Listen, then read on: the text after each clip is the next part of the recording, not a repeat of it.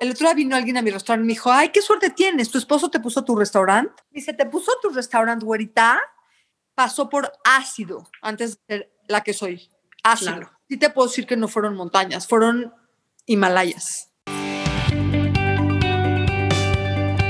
Bienvenidos todos al Vida Share Podcast, en donde platicamos con gente ordinaria acerca de sus experiencias extraordinarias, experiencias de éxito y algunas de fracaso, experiencias de inspiración y de dificultad o experiencias tristes y otras para echar la risa, pero todas con el objetivo de inspirarnos entre todos y darle valor a cada persona de nuestra audiencia a través de los aprendizajes de otras personas. Si tienes alguna experiencia que quieras compartir con los demás, escríbenos. Nos encantaría que tú también nos cuentes alguna experiencia por la que has vivido, que sientas que ayudará e inspirará a alguien más.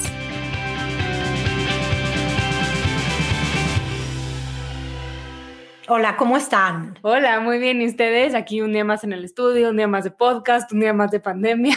Solo, solo algo para la audiencia, es como la cuarta vez que grabamos esta, esta intro. Estamos tan emocionados que no nos sale, sobre todo a mí. bueno, ya cuéntenos a quién tenemos ahora sí de guest esta semana, porque la verdad creo que es, es algo increíble lo que van a escuchar. Sí, la verdad sí es. Eh, tenemos a Karen Drihansky que es la creadora del restaurante Nido. Y pues creo que ya ahorita abrieron otro restaurante que se llama Nido Café y tienen la ventana de, la ventana de Nido.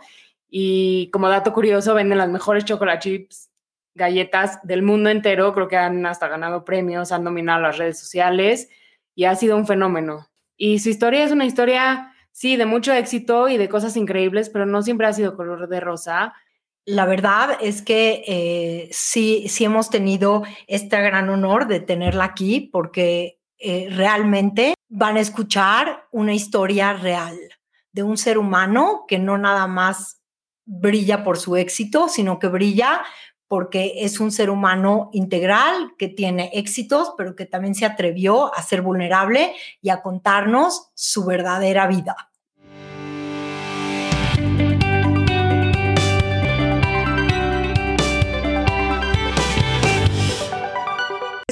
Emocionada de estar con ustedes.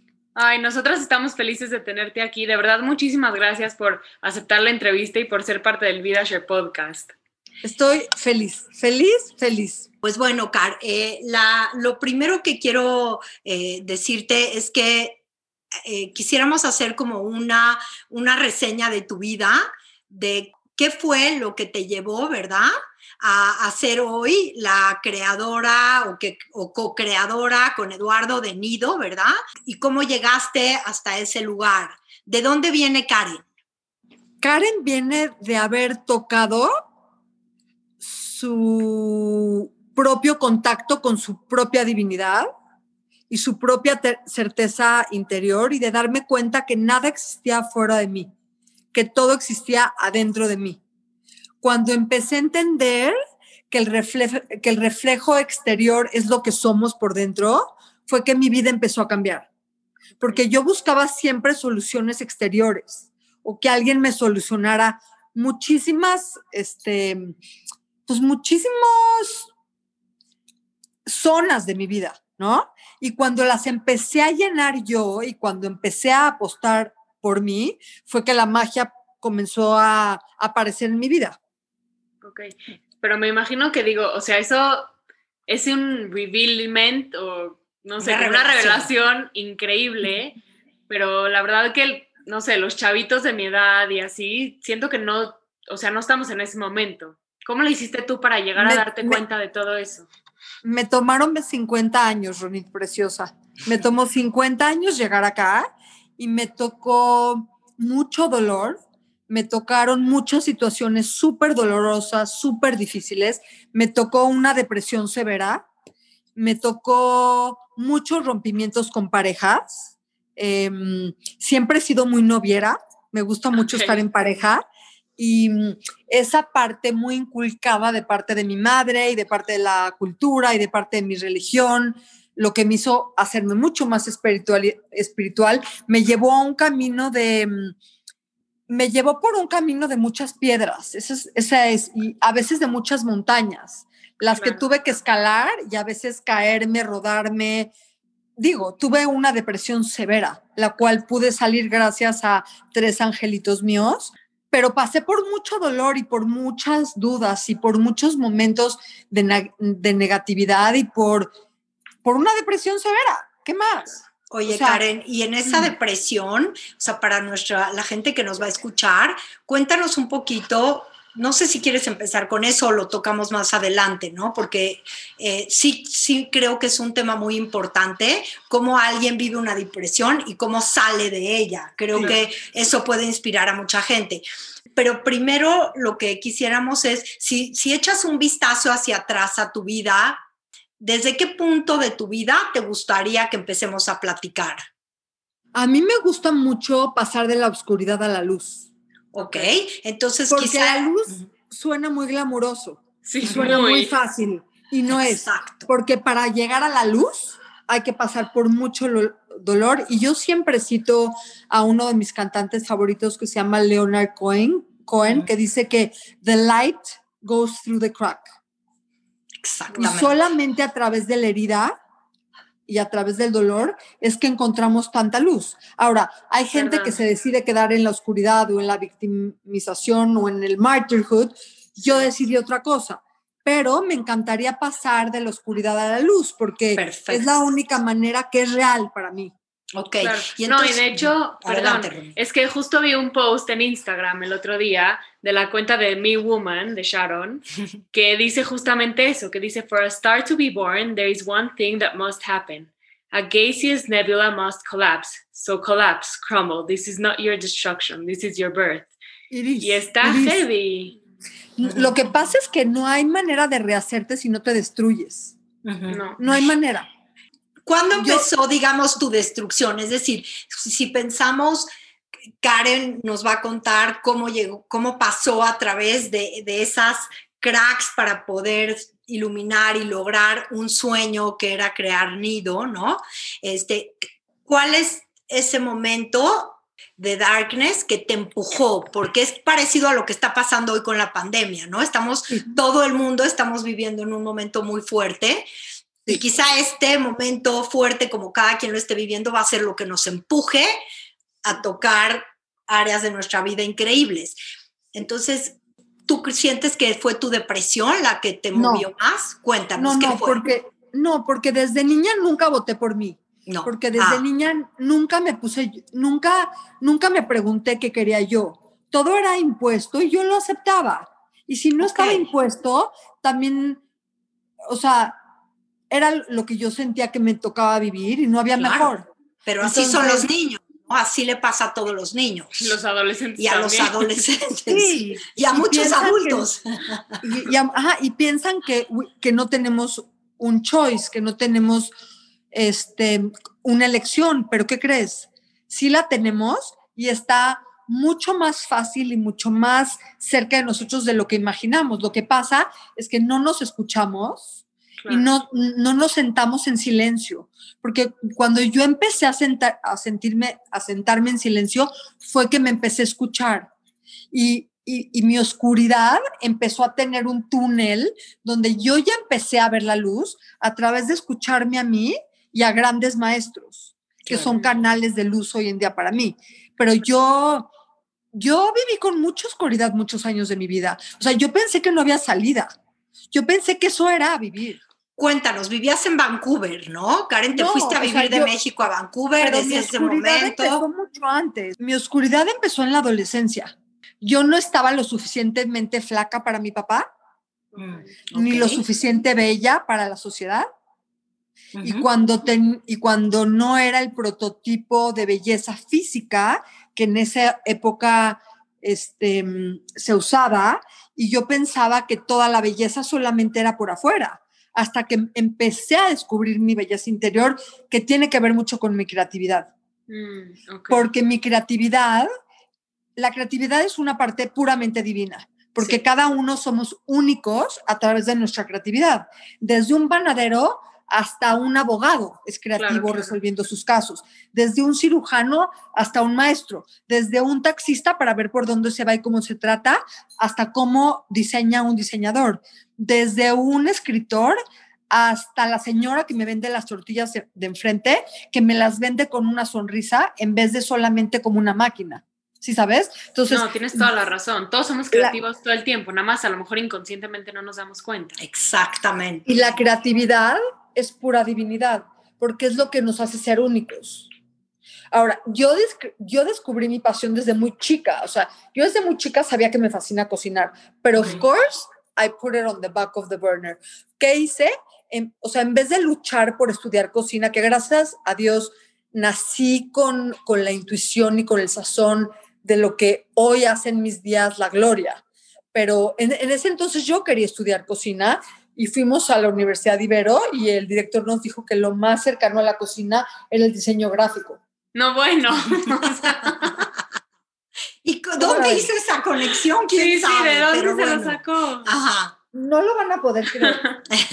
ahí comencé a sacar yo mi creatividad y me empecé a dar cuenta de los colores y de las texturas, pero eso sí, mi creatividad empezó a los cinco años en casa de mi abuela materna, donde yo corría a la cocina, porque los olores me llevaban a la cocina. Entonces, yo, pero, pero yo no sabía que podía hacer de ella una profesión y de ella que viniera toda la abundancia. Claro. Yo no pensé, yo nunca lo pensé, pero yo desde a los cinco empecé a cocinar, a, los, a las doce empecé a darles clases de cocina a las amiguitas de Sharon y de Patty, mis hermanas. A las 15 empecé a dar eh, este, mini banquetes. A los 20 que me casé, daba clases de cocina en mi casa y se juntaban grupos y hacía y se me llenaban las clases como loca. Y lo que más me atraía en la vida era viajar para conocer los mercados y que las ciudades donde yo iba me contaran su cultura a través de la comida y los mercados. Entonces fue impresionante porque a mí no nada más me gustaba viajar. Número uno, nunca viajaba como mucha gente por shopping. Y, Yo viajaba, lo primero que hacía era preguntar dónde estaba el mercado. Lo primero. Porque a través de la comida te cuentan la historia de la cultura. Claro, sí, acabo, por, ejemplo, de regresar de un viaje fascinante en Mérida y yo, yo no entendía por qué lo exótico de Mérida ¿cómo no va a ser exótico si tiene raíces francesas, libanesas y mexicanas? O sea, o sea es una mezcla increíble. No, de acuerdo, lo tienes aquí en la vuelta. Claro, claro. Pero mi pasión sí la tenía yo latente y la podía palpar, sin embargo, no me atrevía a hacerla. Entonces, no, y eso está cañón, ¿no? Porque digo, muchas veces de chiquitos decimos, ay, sí, me encanta, no sé, dibujar, colorear, cocinar, lo que sea. Sí. Pero pues al final la vida nos va llevando por caminos y decimos, sí, se quedó como un hobby, pero nunca nos damos cuenta que eso realmente puede ser una de las razones, uno, por la cuales vinimos al mundo y dos, que más feliz nos hacen. Como que no le veo el sentido de por qué siempre lo echamos de lado, como si no fuera importante. Y sabes también que es impresionante, Ronit, que también la cultura nos empuja para estudiar algo en la universidad. ¿Cómo? Tienes que ser abogado, licenciado, doctor, psicólogo, cuando hay pasiones que son innatas. Mi pasión es innata y self-taught. Yo no estudié para ser cocinera y yo no me llamo chef porque soy mexicana, soy cocinera. Entonces, me encanta. Y, y, y, y, mi quehacer en este mundo gira a través de mi, de mi pasión, porque de los, del, o sea, número uno, del mercado me lleva a conocer el producto, del producto me lleva a la huerta, de la huerta me lleva a la tierra, de la tierra me lleva al producto, del producto me lleva a cómo tratarlo, cómo cocinarlo, cómo, cómo acomodarlo, cómo, si, si, lo meto al horno, si lo sancocho, si lo echo crudo, si lo dejo macerando. Y de ahí me lleva a ofrecerlo. Y es una vuelta de 360. Por ahí dicen que hay que fijarnos muy bien eh, en qué jugábamos cuando éramos niños o a qué jugábamos cuando éramos niños, porque eso a lo que más jugabas o a lo que más disfrutabas cuando eras niño, hay una conexión muy grande con lo que vas a hacer cuando seas un adulto. ¿Sabes a qué lo cual puede ser muy creativo. Sí. ¿Sabes a qué jugaba yo? A, la cocinita, a la cocinita. Exacto. Con pasto. Yo agarraba con pasto y lodo y lo machacaba y le daba de comer a los pajaritos su sopita. Mira. yo cocinaba en el jardín de mi mamá con pétalos de rosa, desgraciadamente a veces con catarinas, hacía paté de catarinas. y este, pero yo, y, y eso, yo esa frase que dijiste, Reb, que se me hace una, una frase súper sabia, la he, leído, la he leído tantas veces y cada vez nada más confirma que sí es verdad.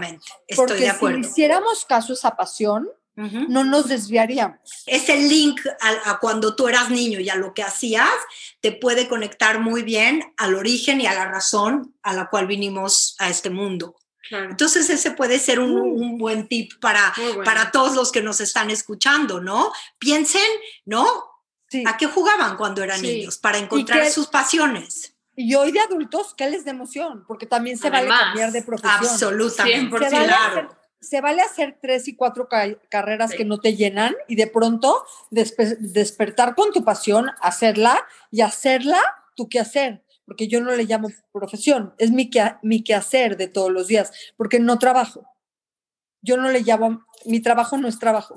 Yo soy mi pasión todos los días y simplemente soy un instrumento de mi pasión y el dolor y la oscuridad me aventaron a encontrar la luz, porque yo decía, esto no puede ser, o sea, no puede ser que esto vivimos, esto venimos, o sea, o sea, el paraíso debería ser la vida. 100%. No esperarte a que te mueras.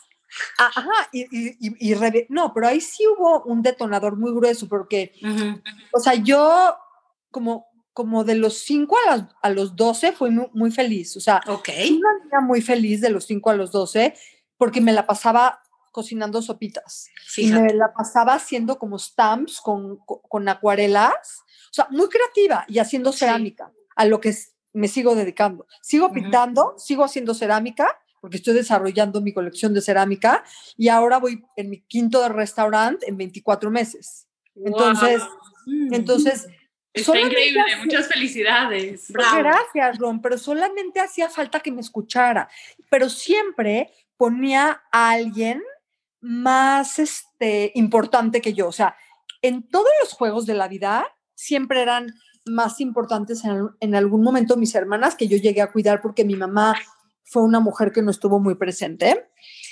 Por otro lado, como siempre donde yo crecí, una mujer valía por flaca, bonita y por la pareja que tenía, no por lo que ella era. Ella no podía brillar por ella misma sola. Y así fue las primeras señales o las primeras lecciones de vida que, yo escuché en mi casa. Punto.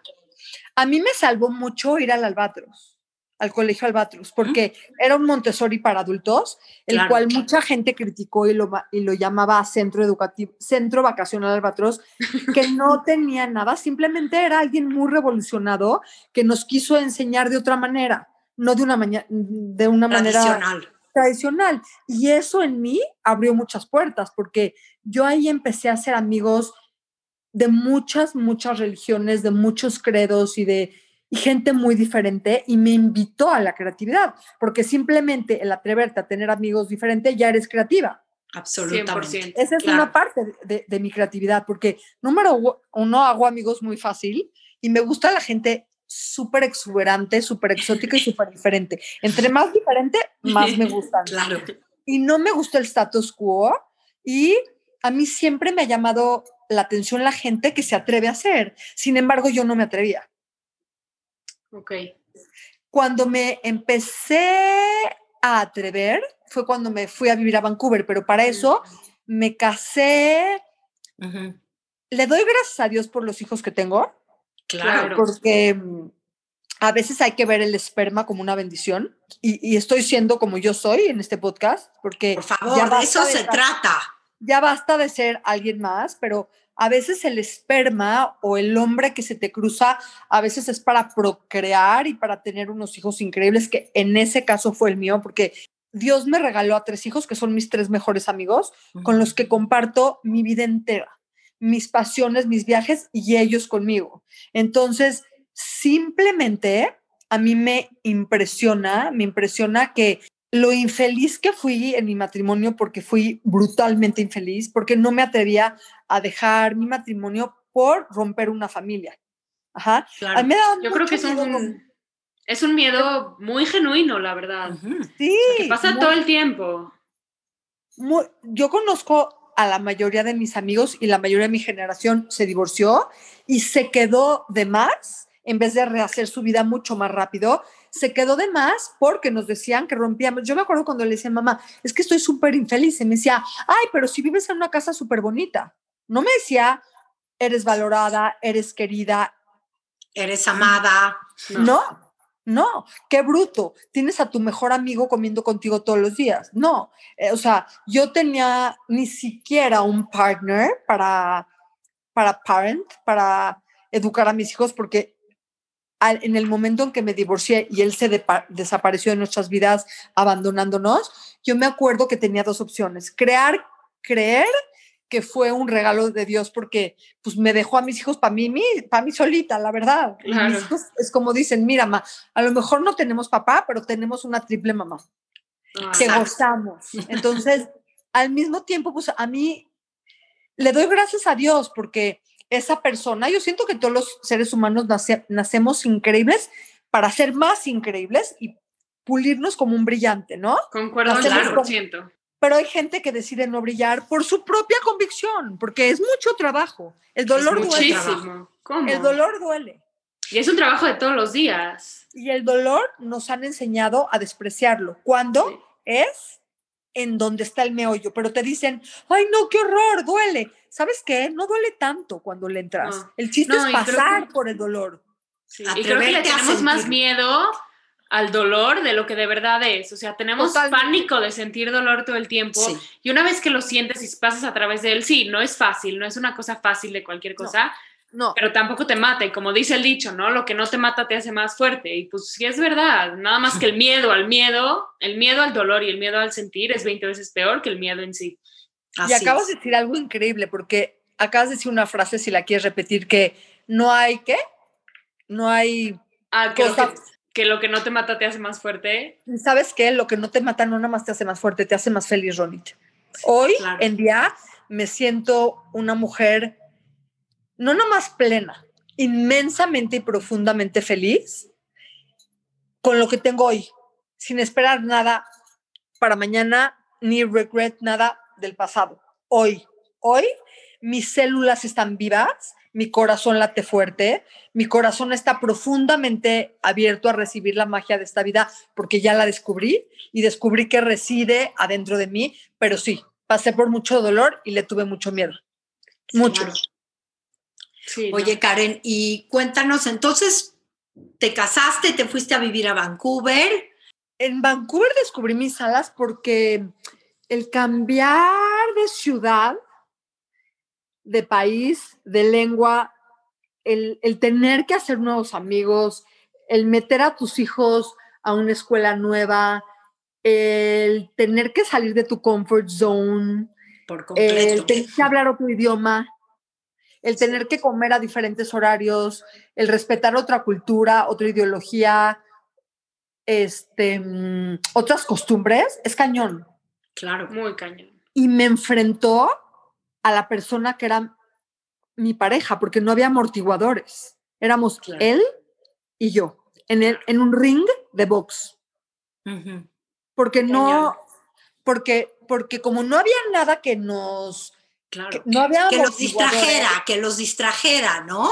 Ni nadie más que se metiera en la relación, como las suegras, los primos, los tíos, las abuelitas, en fin, ¿no? La familia las actividades, las, actividades, las costumbres. O sea, Así es. ¿Y qué pasó? El primer año fue increíble, como todos los primeros años en cualquier cosa, en un trabajo, en una relación. El chiste es lo que le sigue, porque una amiga que adoro, este que se llama Ana Paula Villegas, me mandó un, un quote el otro día hermoso que dice, gracias por llegar a mi vida, pero ahora el chiste es quedarnos. Exacto. Gracias por llegar a mi vida, pero ahora el chiste es quedarnos, ¿no? Exactamente. Y, permanecer, y permanecer. Y pasar a través de lo que no es tan fácil, ni se ve tan bonito. Totalmente, pero las dos personas tienen que tener la leña para trabajar lo que sea, un trabajo, una relación, porque hay gente que no quiere hacer el trabajo y hay gente que simplemente no tiene la leña. Claro. Y hay que saber soltar. Y yo, a mí lo que me costó mucho trabajo es que me agarré tan fuerte de las creencias que no solté el daño que me estaba haciendo esa relación, porque esa relación por poco y acaba conmigo. O sea, yo estuve en cama un año con una enfermedad que es una de las enfermedades más este fuertes del planeta que inundan al 50% de los seres humanos. Sí, qué cañón, no me puedo ni imaginar, pero qué cañón, la verdad. No, pero, pero me encanta hablar de todo esto porque no quiero que nadie, nadie, nadie, nadie, o sea, nadie crea que esto fue fácil, porque cuando la gente me ve hoy dando vueltas en toda, porque me dicen la polaca, la dueña de la cuadra, o sea, a mí me, mm, como que me, mm, me mueve mucho el, el hoy pertenecer a, a los seres humanos del planeta. El otro día vino alguien a mi restaurante y me dijo, ay, qué suerte tienes, tu esposo te puso tu restaurante. Y yo dije, wow, sí, claro que sí. O sea, dice, te puso tu restaurante, güerita. Esta bueno. Pasó por ácido antes de ser la que soy. Ácido. Porque Ron, sí te puedo decir que no fueron montañas, fueron Himalayas y con mucho orgullo y con mucha dignidad y con mucho amor hacia, hacia mí misma y compasión a mí misma. O sea, sí quiero hacer una grande pausa a esto del dolor, porque se ve muy fácil ya que alguien lo hizo. Claro. Exacto. Ya que te ven, como dices, en el restaurante, atendiendo a la gente, Precioso todo. Tus pasteles maravillosos, las galletas más deliciosas, ¿no? Pero ¿qué hay atrás de eso? Exacto, 30 revistas, portadas, editoriales. No importa nada si tú no estás contenta dentro. Exactamente. Solamente puedes hacer contento al mundo cuando tú estás contenta por adentro. Mm. Hay algo que le digo siempre a mis clientes, ¿no? Que es que eh, tú no puedes darle nada a nadie que no te das a ti mismo. Muy verdad no le puedes dar nada a nadie, porque si crees que a alguien le puedes dar algo que no te estás dando a ti, viene de un lugar que no estás en conexión contigo mismo. Es incongruente. Exactamente. Fíjate, Ron, que el otro día estaba yo leyendo un quote y platicando con Sharon, mi hermana, como la semillita de la flor más, más preciosa tiene que ser clavada en la tierra muy profundo, en el frío, en la humedad y en la oscuridad, para que brote y salga la flor. Sí. Pero mientras está helada, solita y en la oscuridad. Claro. Yo quisiera preguntarte, Karen, para todos los que te están escuchando, ¿no? Que eh, estás, ahora sí podemos profundizar un poco más en el tema de la depresión, porque, a ver, yo quiero platicarles que soy psicóloga, Ronnie también, ¿no? Eh, nos hemos dedicado a eso y tú me diste una gran lección en mi vida a través de tu depresión porque yo siempre decía, qué difícil para un ser humano eh, vivir una depresión, tener que pasar por medicamentos y cómo le hacemos después para poder soltarlos.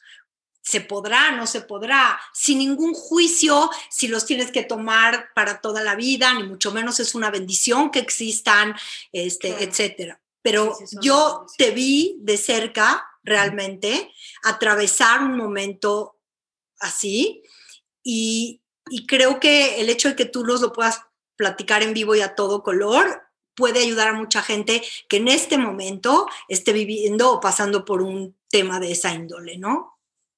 Primero necesita tener una amiga tan maravillosa como la que yo tengo, que se llama Rebeca, porque mientras que yo estaba totalmente ida, porque tuve que usar un antidepresivo y obviamente mi, psiquiatra para, para darme aliento y darme esperanza me dijo, ya te va a hacer efecto, ya te va a hacer efecto, ya te va a hacer efecto. Pero un, un Paxil no te hace efecto en menos de tres meses. Y tres meses, parece jotes. Pero tuve la suerte de tener una amiga que me daba la mano mientras que yo estaba acostada y me decía, te voy a decir 20 cosas preciosas de ti, Karen, para que no se te olviden. Y me las decía. Y al otro día yo le decía a Reben, no me puedo meter a bañar sola, o sea, me da pánico, no te preocupes, yo voy a estar afuera de la regadera. Y al otro día yo le decía, es que Rebe, no me voy a poder vestir, porque no sé en qué pie meter qué del jeans, porque Car, yo te voy a ayudar a poner los jeans y yo te voy a acostar y yo te voy a tapar y yo te voy a dar la mano y ya que te quedes dormida me voy a ir. Pero ¿qué crees? Al otro día voy a regresar y voy a estar contigo. Y tuve conmigo a una hermana que, que no, que vio por mí, impresionante. Y también tuve en ese entonces a una mamá muy fuerte que me pudo ayudar mucho y le agradezco infinito a esa mujer que en ese entonces fue una mujer brutalmente fuerte para poderme contener en su casa tres meses, porque debería de haber sido yo hospitalizada. De no haber tenido estas tres personas en mi vida, yo necesitaba una enfermera, porque no podía hacer nada sola, necesitaba que me dieran de comer en la boca y para ir al baño necesitaba que alguien me diera la mano porque tenía un, desorden de ansiedad, porque mi depresión no empezó siendo una depresión, empezó siendo un desorden de ansiedad. Y la ansiedad, como no te llega el oxígeno que necesitas, empiezas con tanta ansiedad que empiezas a marearte todo el día. Y no sé si te acuerdas, pero yo te decía que yo te decía es que no piso el piso, floto. Sí, y era tu, ese estado de ansiedad que no te permitía sentirte arraigada. Hoy en día, porque nunca acaban las lecciones, he tenido lecciones fuertísimas. Estuve súper enamorada de alguien hace tres años y el, el, amor cegó muchas cosas que yo siento que yo preví un divorcio y, me alejé de la relación, pero en esa relación tuve muchos cuadros de, de ansiedad porque mm, yo quería hacerla con ese hombre pero yo sabía que éramos muy diferentes, muy deep in down, muy deep down, y yo tuve unos cuadros de ansiedad brutales durante esa, esa relación, y sin embargo, jamás he vuelto a tomar un antidepresivo porque ya manejo mi ansiedad por medio de la meditación y la respiración. Exactamente. Y esas dos tools me sacaron de, de mi, mi primera y espero última depresión en mi vida, pero pude dejar el antidepresivo a los cinco años, o sea, llevo más de 10 años sin tocar un solo antidepresivo y a los cinco años fui dejándolo muy poco a poco, pero haciendo muchísimo trabajo interior y acompañada de grandes maestros de mi meditación día y noche, todos los días, y de saber cómo manejar la respiración, porque la respiración es lo que nos mantiene aliados a la vida. El día que dejemos de respirar es que ya estamos muertos. Correcto. Y, ese, ese tool, este tool de respirar, yo enseguida empiezo.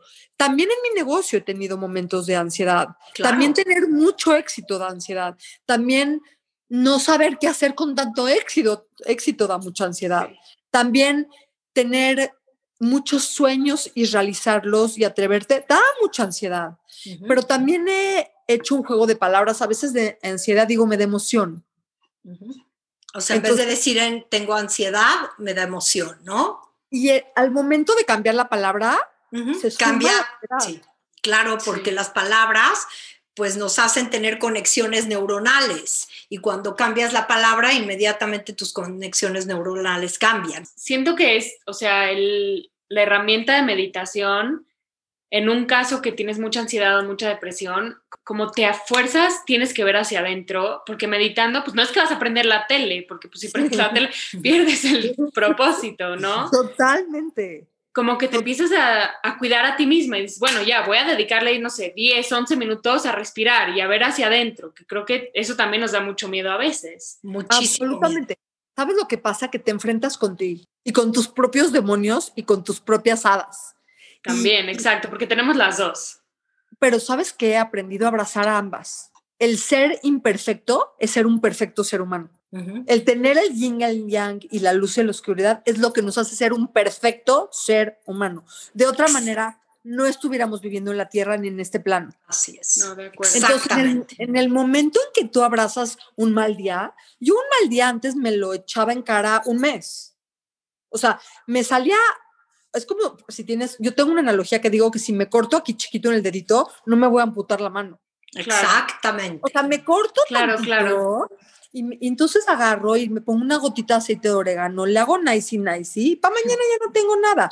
Pero antes yo solita me auto lastimaba porque también era lo que había yo aprendido, era que, que lastimarte era normal, cuando lastimarte no es normal pero tenemos que pasar por un camino de dolor para saber que nos, que nos podemos amar, adorar y querer primero a nosotros mismos, porque tampoco es bueno entrarle a ninguna relación con ningún ser humano sin querernos mucho y querernos bien. De acuerdo. Y se nos olvida eso tan fácil. Sí. Es que allá afuera, ¿no? Ves una parejita dándose besos aquí en la esquina y dices, yo quiero eso. 100%. O sea, sí, ¿sabes? Pero ojalá, ojalá una pareja fuera eso. Ahora, yo conozco a grandes parejas, ¿no? Y este, yo hoy en día estoy muy enamorada de mí. En, en, este, en esta profunda búsqueda del egoísmo sano, de ahora sí, yo antes no me atrevía a dar una opinión, porque yo quería complacer al otro. Yo no me atrevía a decirle, yo no quiero por complacer al otro. Yo, yo no le decía, ¿sabes qué? No van con mis valores. Porque siempre, para no tener fricción, llevaba la fiesta en paz, pero no nada más en mis parejas, con mis hermanas, con mis papás, con algunos amigos en trabajo, cuando empecé a ser realmente auténtica y cuando me empezó a dejar de miedo ser, ser yo, realmente fue cuando empecé a creer en mí y cuando hoy en día en las juntas que tenemos de trabajo, que son puros hombres y yo soy la única mujer, again, ¿eh? soy la primera en decir, tú estás diciendo que soy muy sensible, por eso cocino, por eso hay un... Claro, exacto. ¿No te gusta mi sensibilidad? Vete a conseguir un chef. Claro. Porque yo jamás en mi vida ya salgo del lac, salgo de la abundancia. Entonces, toda la vida voy a ser abundante. Entonces, y, y, y, y, yo creo en que todos somos únicos. Y yo también creo que todos somos, no somos reemplazables. A mí me encanta la gente que dice, olvídate, ¿eh? o sea... Eres súper reemplazable, sí. Ajá, yo ahorita te voto y mañana me enamoro de alguien y yo le digo, aguas, porque un clavo no saca al otro, lo hace el hoyo más grande. Exacto, exacto. Porque no somos porque somos únicos. ¿Por, ¿Por, qué quieres a tu mejor amiga cuando tienes otras 40 mil mujeres enfrente de ti? Porque con esa hiciste la conexión. Así es. Y con esa persona vibras. Y, y, porque, porque la cuidas y la procuras y por eso llevas siendo amiga de ella 45 años, ¿no? Totalmente. la primordial relación es con uno mismo y no Exactamente. Yay. Esa, y no nos han enseñado desde que somos niños. No nos enseñan. No nos enseñan. Eh, eso es algo que de hoy en adelante sí tenemos que comprometernos Totalmente. a recordarnos a nosotros mismos y a enseñar a los niños chicos. No, y además siento que en especial como mujeres sigue estando este estereotipo de no digas nada, solo sonríe, sé buena persona. No, eres una princesa, así que tu opinión no vale, no cuenta, no digas, no. Déjalo a él. Sí, y entonces es como, no, pero ¿por qué? Yo también tengo una voz que decir, yo también tengo muchísimo que aportar, no me calles. Absolutamente. ¿no? Que la sociedad ama que nos callemos. No, el calladita te ves más bonita. Exactamente, sí. ¿no? O, sea, siempre hay una gran mujer atrás de un gran hombre, ¿no? La clásica. Sí. Y no, ¿por qué tengo que estar atrás? Estoy al lado. Así es. Y a ver, ¿por qué atrás? No, exacto, no, Al lado. Al lado. ¿Y por qué atrás no? no? parejos? ¿Por qué no atrás de una gran Exacto. ¿Por qué no atrás de un gran hombre hay una gran mujer? ¿Y por qué no atrás de una gran mujer hay un gran hombre? ¿Y por qué no al lado de una gran mujer hay un gran hombre? Y, parejo. Exacto. Y, es chistoso porque tocando el tema de las parejas, que es fascinante y a mis 50 años, después de dejar esa relación de la cual estuve muy enamorada y, dando, y darme cuenta de de todo lo mal que teníamos porque el amor no es suficiente para una relación. No. El simple amor, aguas, mujeres que me escuchen, por, favor. Te lo suplico, no se enamoren del amor.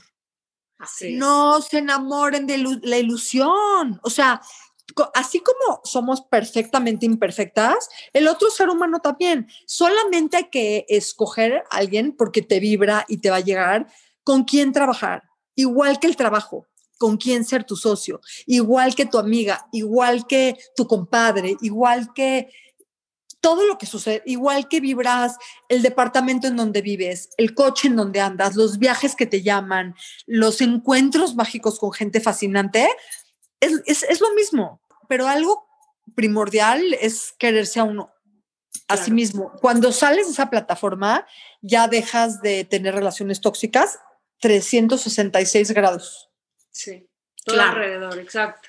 Sí, la, definitivamente el tema de la pareja es un gran tema, ¿no? Un gran tema que podemos hablar de él siete días. exactamente. La primera es hacer pareja con uno mismo. Eso es. Esa es otra manera increíble de decirlo. Y además, yo tengo un gurú que dice que si uno no se la pasa bien solo, va a ser insufrible pasarla bien con alguien más. Sí.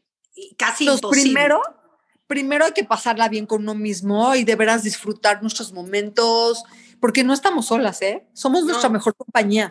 Eso de la soledad ya no existe en este siglo para mí. Estoy de acuerdo. totalmente pero, de acuerdo. Pero es una relación que tienes que ir eh, alimentando, alimentando y cultivando, exactamente, y creándola. Igual que creas tu trabajo hacia afuera, igual tienes que crear tu relación contigo mismo, ¿no? Todo, absolutamente todo. Y pasarla eh, increíble, pasarla hermoso e increíble contigo mismo mi compañía conmigo misma es tan grandiosa que ya no me hace falta nada. Nada. Nada. Y volviendo al tema de aprender, pues solo bastó quitarme con lo que me pesaba. Una relación. Ok. Y haber votado y haber puesto todos los huevos a la canasta de una relación y de un hombre. Ok. Y no haberme escuchado a mí. Entonces, yo podía ser tan exitosa como él, como soy yo en este momento, y yo podía ser tan abundante, tan plena, tan realizada, tan amorosa, tan alegre, este, tener la vida de mis sueños junto a alguien, ¿no? Pero, número uno, él era una persona muy machista, ¿no? Porque siempre qué bárbara, ¿cómo sueñas en tener tantos restaurantes? Ahora me muero ganas de grabarle, cuadra. Para que la vea. Mira, mi sueño sí se hizo realidad. Exacto. Pero les voy a decir una cosa, nunca jamás es la persona, siempre es el mensaje de ese prototipo de ser humano hacia nosotros. Llámalo Carlos, Abraham, Moisés, Sergio, Daniel. No es él, eres tú, eres tú, porque yo también lo elegí a él. Claro, absolutamente. Entonces, a mí un parteaguas fue cuando tenía que decidir si vivir con él y dejar mi vida en México, mudarme. No tenía visa para trabajar. Yo siempre he sido una mujer súper trabajadora. Dejé de serlo junto a él y también dejé de tener la luz que volví a recuperar en exactamente dos semanas después de haber dejar, dejadolo a él. Y empecé simplemente a enfocarme a, lo que yo quería que, que, fuera pues mi sueño de vida, mi vida ideal, donde yo realmente fuera a pleno mi potencial. Claro. ¿Y cómo le hiciste? O sea, ¿cuáles fueron los pasos que fuiste tomando, o sea, concretos, pues, o sea, de... De que terminas una relación así, ¿no? Sí, o sea, terminas la relación, experiencia propia, terminas destrozada y luego, ¿cómo empiezas? No, cuando él me preguntó si ya me iba a vivir con él, pero que ya, él ya no me iba a esperar. Ya llevábamos tres años viéndonos, yo viviendo en el extranjero por mucho tiempo. O sea, yo dejaba a mi hijo y a mi trabajo por votar a la relación. Y mm, cuando él me dijo que ya no tenía más paciencia para esperarme y que era que, que le pusiera una fecha, y como no le puse a dar una fecha, una voz aquí, porque es aquí, en el esternón, me dijo, vota por ti. El amor no te chantajea, el amor no te presiona, el amor no te, eh, no te da escoger, el amor te ama. En ese momento dije, es momento de amarte a ti y una voz no habló en quedito, gritó, vota por ti, Karen, por primera vez en la vida, vota por ti, vota por ti. Ahí empezaron a llegar los regalos. Ahí empezó a suceder la magia. Ahí empecé a creer en mí, en la vida. Pero en cosas concretas, ¿qué significó para ti votar por ti? Dijiste, ahora sí voy a hacer mi restaurante o qué no, fue? No, ni siquiera. O sea, yo ya, que, yo ya quería hacer mi sueño realidad de ser un instrumento de creatividad alimenticia para el ser humano. Porque yo creo que en el momento que te sientas a comer es un agasajo. además, te nutres y además no podemos vivir sin comer. Claro, exacto. morimos. Y además, comer rico y haces una pausa en tu día. Es un regalo comer. Te sientas a comer. A la pregunta que me hace Rebe de que fue, fue tan fácil porque me pusieron contra la pared, con espada contra la pared. Eso fue lo que sucedió. O sea, ese momento fue crucial y gracias a Dios, o sea, si pudiera se lo agradecería, pero yo creo que no me quiere mucho, pero yo le dije, por mi espada, porque por ti, por haberme puesto contra la espada, la, voté por mí. Exactamente. Entonces, fue una voz ultra enorme gritando, Caria, escúchate a ti, haz tu sueño realidad, no el de él. Haz lo que tú quieras con tu vida porque es tu vida, no es la de él. Deja de votar con la ilusión de una pareja porque la pareja, claro que llegó y claro que llegará mil veces en mi vida, pero ya de otra manera, votando por mí, hablando por mí, diciendo lo que yo quiero. No te puedo decir, Rebeque, yo no te puedo decir la técnica, lo que sí te puedo decir es que las mujeres y los hombres, porque hay hombres tan increíbles como las mujeres. Yo antes decía pro feminista, ahora me creo pro ser humano increíble, porque hay hombres increíbles como los dos hijos que yo tengo y son hombres. Claro, y son increíbles. Y como en tu Entonces, conozco a tantos hombres increíbles que ya sí soy feminista cuando se trata de una injusticia hacia una mujer, ¿no? Pero yo creo que como ser humanos que somos, sea el sexo que sea, porque ahora, mientras que ese ser humano se escuche y de veras escuche su verdad, que tiene una manera de primero hablar despacito, luego un poquito más fuerte y luego de hablarnos a gritos, escucharla, porque ahí la clave, porque somos a las últimas que nos escuchamos. Exacto. Es verdad, y eso es, es un gran error que todos cometemos. Sí. Increíble. Karen, y pasando al tema de, de la abundancia, ¿no? De, uh. tú me dijiste algo que yo sí quiero compartir, es que quiero que sepan que hubo un momento donde yo me quedé sin nada. Yo tenía un centavo en el banco. Exacto. Entonces quiero que nos platiques cómo alguien en ese momento, tener una vida holgada, de repente te ves en una situación donde no la tienes y de nuevo, ¿cómo te recreas a ti misma? Bueno, fue, fue de los momentos más difíciles en mi vida porque yo no me importaba a mí. Ahora sí, me importaban, o sea, lo que más me importa son mis hijos. O sea, en, ese momento dices. No, y hoy. Y ahorita, claro yo vendería cada centímetro de mi piel por cualquiera de mis tres hijos. O sea, y yo dejaría mi vida. O sea, yo donaría el órgano más importante para vivir por cualquiera de, mis tres hijos. Ahora, yo, o sea, yo soy una mamá muy mamá, pero en ese momento lo que yo, yo decía, yo como de un pan, yo como de una tortilla, yo como, y no me preocupo yo, pero yo me preocupo por el bienestar de mis hijos. ¿Qué hice? Porque esto fue a partir de tu divorcio, ¿no? Que, que nos abandonó el papá de mis hijos y me robó todo el dinero que teníamos. Porque deberíamos de haberlo partido en mitad y mitad, como se hacen todos los divorcios en Canadá. En Canadá se divide, pero, o sea, él me robó todo lo que teníamos, literal. O sea, se lo quedó y ustedes se quedaron sin nada. No se lo, no se lo quedó, lo desapareció, todavía peor. Y nos queda, yo cuando fui al banco había un centavo en, en, en la, cuenta, de mi banco. Y yo dije, a ver, He trabajado desde los 12 años y he trabajado toda mi vida y de hecho los 10 años que viví en Vancouver, la que le dio de comer a mi casa y la que los llevó a los viajes que hicimos, que nos han dado muchísimo apertura de mundo, fue, pues bueno, tengo que volver a trabajar otra vez, pero qué mejor ahora sin que nadie que me pese. Fue durísimo, pero fue algo muy atinado porque seguí mi pasión. Eh, podía haberme, yo tenía amigos que me podían colocar en las mejores boutiques de lujo de Vancouver, ¿no? Yo podía poner, yo, yo de hecho conseguí trabajo en Chanel, Gucci, Louis, Vuitton y, y yo no quería que las chinas me tronaran los dedos para comprar una bolsa de 15 mil dólares o 20 mil dólares de, de pitón.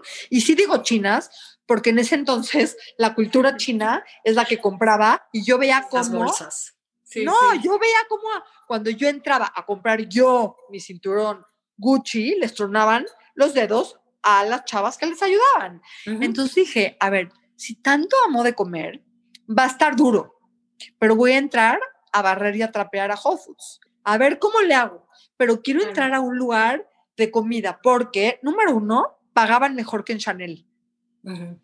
Dos, iba a aprender from freaking scratch. Sí. Desde el principio. Literal desde abajo. ¿Cómo iba yo a enseñar y a tener a un restaurante? ¿Sí? Si todo el tiempo sí había trabajado y tuve una tienda súper exitosa de interiorismo durante 10 años en Vancouver, la cual nos dio de comer de una manera muy abundante a mí y a mi familia, pero toda la vida la pasión de mi vida era despertarme a dejar la comida lista y a marinar y hacer y las compras en los mercados coreanos, tailandeses, japoneses, franceses, amigos hindús, italianos de todos lados. Entonces yo dije, a ver, lo más congruente es meterme a trabajar en algo que me dé. Entonces apliqué a Whole Foods, hice una cola de, yo creo que hice una cola de 12 horas de por lo menos 800 personas. Llegué a las 3 de la mañana para no ser una de las últimas, porque como, como tenían una buena paga para, para un, o sea, yo no, o sea, si yo pensaba que iba a ser princesa en algún momento, en ese momento dejé de pensar que iba a ser princesa.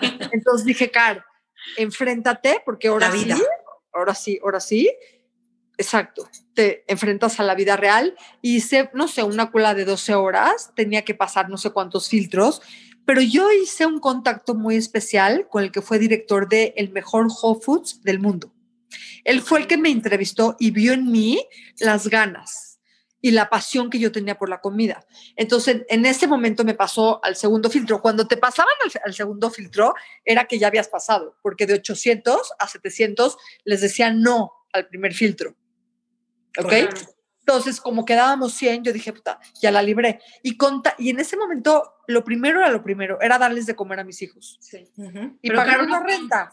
O sea, llegabas, te formabas en la fila con qué? ¿Con tu CV en la mano? con, con, no, o sea, con tu backpack y con tenis, porque sabías que ibas a estar parada 10 horas. Pero, pero ¿qué llevabas? Lo que dice Ronita es, ibas a ir a entregar ahí tu currículum o para que te hagan una entrevista. Ok. Sí, Era una entrevista de trabajo, ¿no? Sí, pero ellos no les, sí, y me acuerdo perfecto en el folder verde que lo llevaba. pero el cuate me dijo, no voy a leer tu CV, con tus ganas me es suficiente me dijo, tu CV, tu CV, y yo, y yo ahora es lo que aplico en mi empresa. a mí me pueden decir que saben Qué gran aprendizaje. Sí. O sea, pero yo cuando veo a alguien con ganas, le doy más chamba que a alguien que trae 44 restaurantes de Italia y no saben freír un huevo. 100%. Y, y, las ganas y la actitud a mí me sacaron adelante. Entonces, hoy permito que, les que, que salgan adelante miles de seres humanos que vienen a pedirme trabajo sin un CV. Claro. Porque lo que menos me dice es una hoja.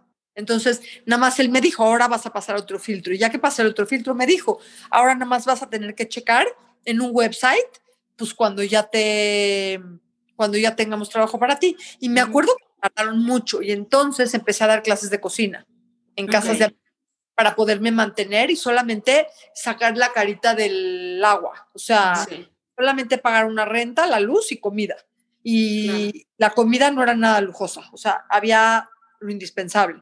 Pero también mis hijos, yo los enseñé a trabajar desde muy chicos, entonces ellos ya se procuraban y ya se vestían solos. Pero siempre nos contuvimos entre los cuatro, o sea, siempre nos, a, a veces Michelle hacía el súper, a veces yo hacía el súper, a veces Carlos hacía el súper. Y yo, por ejemplo, cuando Eduardo, mi hijo, salía con amigos y me decía, voy a casa de un amigo y tengo que llevar una botella, yo le decía, yo no me estoy partiendo la madre para que tú lleves un alcohol. Entonces, mi rey, o sea, de veras, de veras, de veras, era lo primero, era lo primero, y era tener un techo, comida. Por el siendo canadiense, teníamos seguro médico. Eso fue eso fue un paro muy grande y una seguridad, porque sabían, yo sabía que si, ajá, que si nos enfermábamos, y además yo agarré el seguro médico de Whole Foods, que me quitaban tantitito de sueldo, pero me daban un seguro increíble para medicinas. Entonces, como que dije, si tengo techo, comida y seguro médico, ya la hice. Y de hecho, la hice. Entonces, este, mm, chistosamente empecé por diario meterme al website este que me tenía que meter para ver si ya tenían trabajo para mí y a la, una semana, dos semanas, tres semanas y a la cuarta semana dije, ¿sabes qué? Le voy a hablar al encargado de comida y le hablé, me presenté y me dijo, ¿sabes qué, Karen? Te veo tan insistente que pues ven mañana y te conozco. Wow. Conoció, me dijo, pues mañana puedes entrar a, barrer y a trapear y le dije, feliz, como Cenicienta, a barrer y a trapear. Exacto, exacto. Entonces empecé barriendo y trapeando como por dos meses y luego al tercer mes me mandaron a la cámara de refrigeración donde tenía que meter todo el producto, o sea, todo el producto desde hummus hasta guacamole, en, empaquetarlo y ponerle fecha de caducidad. Y tenías que usar una chamarra súper gordísima y estabas en menos 10 grados porque wow pero ahí aprendí lo que es cocinar y por eso en mi restaurante la cámara de refrigeración sé de lo que se trata y por eso soy gente para barrer y para trapear y por eso hoy en Nido es uno de los mejores restaurantes y más anunciados en el mundo porque no nada más es el entonces es muy chistoso porque como empecé desde cero la gente que trabaja conmigo me ve y me dice, ay, ¿a poco, Car? no, ¿a poco, chef? ¿A poco usted sabe barrer? Le dije, a ver, pásame la escoba, pásamela. Exactamente enseño cómo se barre y así quiero que barras tú desde hoy. Y me volví de un carácter muy fuerte, pero jamás dejé de ser bondadosa y de, y de tener este sentido del humor impresionante y este entusiasmo que me corona por la vida. Este, mm, pero sí fue muy fascinante ver cómo se daban cuenta la gente Whole Foods lo bien que trabajaba, hasta que me dijeron, oye, eres de México, ¿verdad? Sí. ¿Qué tal si tú nos haces un menú mexicano y empezamos a sacar guacamoles y salsas y frijoles y así? Y cuando me pidieron que cocinara para el director de Foods, me dijeron, no, ya, ya salte de la cámara de refrigeración porque te estamos desperdiciando ahí. ¿Y por qué no te movemos a cocinar? Y mi mantra para salir adelante fue, porque entonces tomaba Paxil todavía, pero mi mantra es estar presente cocinando, porque en la cocina, si no estás presente, te llevas un dedo con el cuchillo. Se te van las cosas, sí, te olvidas echarle la sal, sí, te agarras el pocillo sin trapo. Exacto. O sea, o te quemas o te corto. Sí. Exacto. Mi mantra era levantarme a las 5 de la mañana, ponerme mi uniforme, tomar el camión para llegar al, al, 15 para las 6, porque a las 3, a las 3 faltas te corrían. Entonces no podías llegar, y como yo quería mantener ese trabajo para por lo menos salir a flote y ver otras oportunidades, pues lo cuidaba como oro, ¿no? Entonces yo llegaba la primera en llegar y la primera en, en, prepararme un café de dos litros y, este, y la primera en estar en mi posición de cocinar. ¿no? Y empecé a cocinar y a cocinar y a cocinar y a cocinar y de pronto se me olvidó pues como que las desgracias que me estaban pasando, ¿no? O sea, como que de pronto los olores del guacamole y los, y los colores de la fruta me empezaron a como que a llenar. y se me empezó a olvidar mi tristeza como agua para chocolate, o sea, se me empezó a olvidar mi tristeza y de pronto vieron que decoraba increíble, ¿eh? entonces cuando venía John Mackey, que era el dueño de Whole Foods, me decían que si por favor les podía ayudar a decorar todas las vitrinas y ahí me daba vuelo porque como había vivido tanto tiempo en Italia y en Francia, me daba vuelo con las ramas de olivos y con los limones y con las hojas que hoy en día es lo que tengo en Nido. Tenemos un merchandising y una exhibición brutal porque damos y ofrecemos una, experiencia de 500 grados, porque no más es lo que te comes, sino cómo lo presentamos en el platillo, cómo te, cómo te ofrece nuestro equipo que jamás en mi vida les llamo empleados, porque ahí hubo una lección brutal para mí. Mi jefe fue un cuate que sufrió muchísimo y que cuando después de hacernos muy buenos amigos, me vino a presentar a sus papás. En Whole Foods estamos hablando de Whole Foods. En Whole Foods, Me dijo, te tengo que, presentar a mis papás porque eres alguien muy importante en mi vida en Whole Foods hoy en día porque él era recién casado y tenía una hijita muy chiquita y yo le regalaba muchísima ropa a mis hijos y de hecho cuando yo me mudé a México le dejé mi casa entera, literal. Nos somos tan, tan buenos amigos que cuando me presentó a sus papás, yo le dije, it's amazing working for your son. Es increíble trabajar para tu hijo. Y me dijo, no, tú no trabajas para mí, Karen, trabajamos juntos. Yo sin ti soy nada y tú sin mí soy nada. Soy nada. Me dijo, solamente en equipos llegamos lejos. Entonces, por favor, nunca vuelvas a decir que trabajas para mí. Entonces, cuando la gente que adoro, que son estas personas increíbles de mi equipo, dice que trabajan para mí, yo les dije, no, porque yo sin ustedes soy nada. Yo no puedo, yo no puedo cocinar todo lo que cocinamos, ni hornear todo, ni crear todo, ni mantener todo, ni darle el servicio a todos. Entonces, trabajamos juntos. De ahí salí hecha un hecha una bala en la cocina, subiendo, subiendo, subiendo, subiendo, hasta que les empecé a hacer su plataforma de catering. Y acabé mi trabajo con Whole Foods, siendo parte muy importante de mi currículum, porque me quise regresar a México, a mis raíces, y donde tenía muchísimas conexiones. Y ya regresé a México y trabajé para dos hombres muy machos y muy misógenos. Rompí la cadena del machismo y de lo misógeno exactamente hace, hace tres años. Pero fue un trabajo brutal porque también me encontraba con estos patrones repetidos de hombres misógenos y hombres mm. machos que abundan el planeta. Hay increíble, pero hay muchos machos. Claro. todos mis trabajos me tocaban hombres muy misógenos que no me dejaban brillar, igual que mis parejas.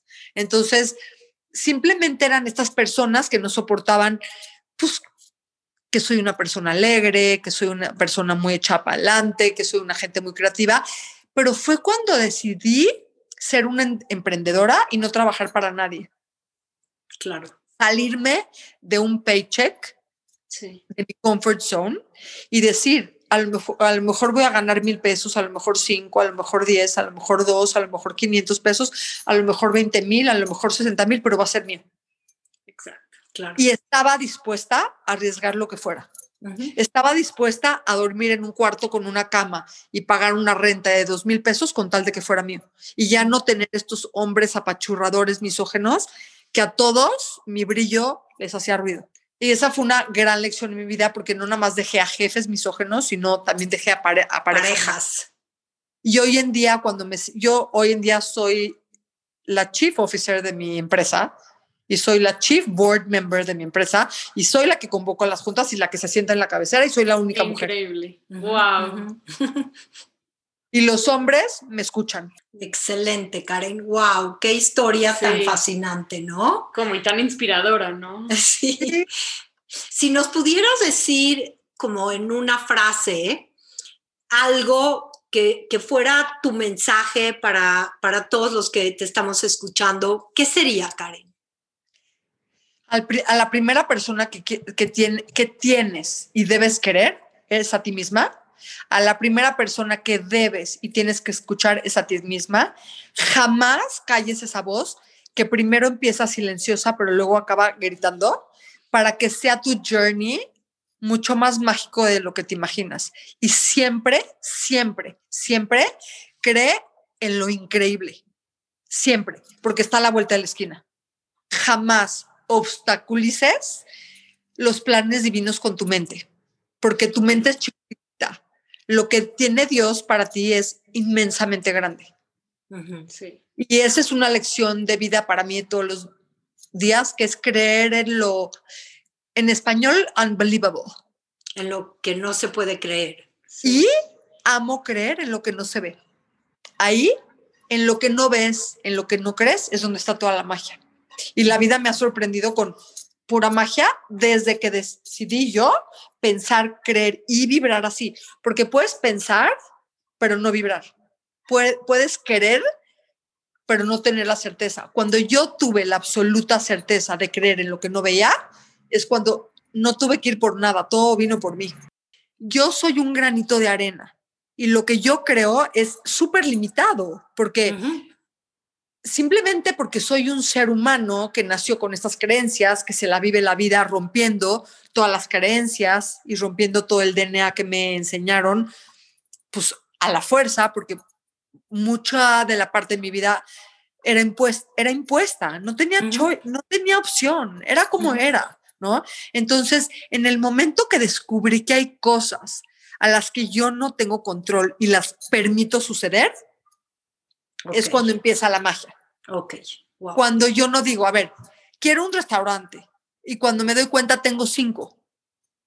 Cuando yo digo, me imagino viviendo así y ya lo estoy viviendo. Cuando para mí viajar es el lujo más grande por conocer las culturas, los ingredientes y la comida y las historias de la gente en la calle, ¿no? Y, y me doy cuenta que le estoy dando la vuelta al mundo sin quererlo. ¿No? Y que pensé que era dificilísimo, carísimo, este, eh, imposible. Imposible. Y cuando empecé a creer, Cuando yo empecé a creer fervientemente y con mil certeza que tenía que haber algo más que yo no lograba ver en el momento, pero que se me iba a aparecer, se me apareció. No sabía lo que iba a ser, porque yo no le ponía forma, color, textura. Yo lo quería y lo vibraba, pero dejé que el universo me lo regalara. Fue muchísimo, muchísimo mejor, más grande, más maravilloso de lo que yo tenía en mente. Sí, pero realmente creer que es mucho mejor de lo que tu mente no por puede pensar. No, no, no. No, nada más por el simple hecho de que somos seres humanos. Es por entregárselo a algo, algo más mayor. Que tú. Sí. Cuando ese algo te sorprende con su magia, tú lo permites y no lo obstaculizas con tu mente, que para eso medito día y noche, es cuando realmente yo se los digo, sucede la magia. Mm. Y en todas las áreas de tu vida. Y cuando empecé a salir de la abundancia y a sentirme abundante y no de la falta. Cuando a mí, cuando a lo mejor es que puede ser tan poquito para gente, pero para mí era tanto. ¿No? Entonces, cuando no me importó lo que la gente pensaba, cuando no me importó lo que la gente opinaba, cuando para mí era suficiente, era abundancia y abundancia. Y yo decía, ¿qué es esto? O sea, ¿de dónde viene? Pues de lo inimaginable. Correcto. Y no es dinero, no, se llama dinero, se llama abundancia, plenitud, se llama amor infinito, sí. Se llama magia infinita. Wow, qué increíble, Car, de verdad, qué historia tan inspiradora. Sí, en serio. Muchísimas ah. gracias. Y para cerrar, Este, Lo que siempre, siempre nos gusta eh, pedirle a la gente que entrevistamos y que está con nosotros cuáles han sido sus últimas tres canciones que escuchaban en su playlist de Spotify, de iTunes. ahí te va. Si algo, si algo amo yo en la vida es la música, como todos los que me conocen, de George Harrison. Ok. No lo puedo creer. O sea, se llama My Sweet Lord y está dedicada a Dios.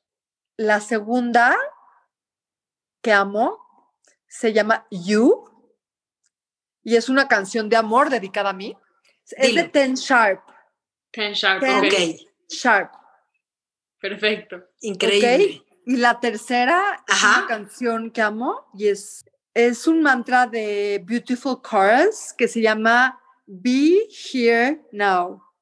Wow, me encanta, perfecto. Carmil, gracias. Las vamos a agregar al VidaShare Playlist que está en Spotify y en iTunes por si las quieren escuchar. Exacto. Por supuesto. Y, fue verdaderamente un honor eh, esta entrevista, un viaje maravilloso por el tiempo, por el destiempo, por poder conectar contigo y por lo que eh, nos puedes compartir. Sí.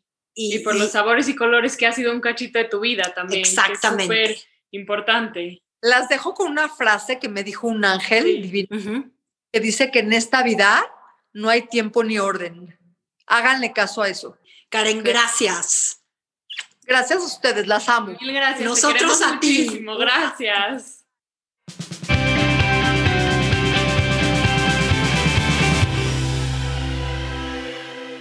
Muchísimas gracias por escucharnos. Por favor, suscríbanse a nuestro podcast y déjenos un review. De verdad no saben cómo nos ayuda. Para agendar una conversación uno a uno con Karen, el mejor lugar es vidashare.com. Y para comer las mejores galletas de México, el mejor lugar es Nido. En Vidashare buscamos tener conversaciones con gente ordinaria que vive experiencias extraordinarias.